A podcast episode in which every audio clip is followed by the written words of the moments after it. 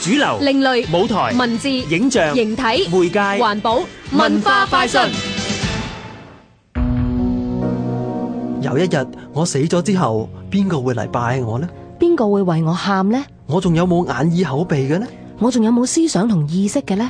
呢啲念頭喺梁日雄嘅腦海之中不斷盤旋。本身日紅係一位智障朋友啦，佢學畫畫咧，大概學咗四年到啦。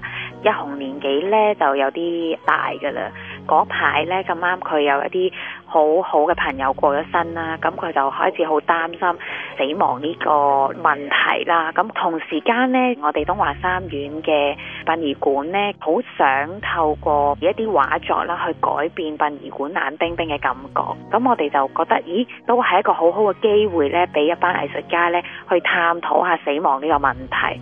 唔該晒東華三院愛不同藝術高級藝術發展主任魏貝里。梁日雄希望佢嘅作品能夠祝福每個觀眾以及每個離世嘅人。或者社會都會諗，其實智障人士了唔了解死亡呢？或者佢哋有冇呢個需要去認知死亡呢件事呢？咁但係透過呢個 project 呢，其實見到智障人士呢係有佢嘅憂慮嘅，亦都有佢哋對死亡嘅想像。咁例如佢畫過一啲作品呢，就係一個自己嘅葬禮啦。咁我哋有問啊，點解你嘅葬禮冇人嘅呢？得你自己副棺材呢？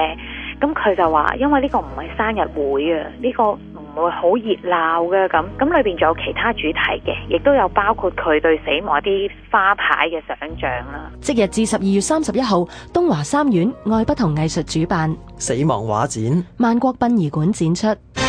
香港電台文教組製作，文化快訊。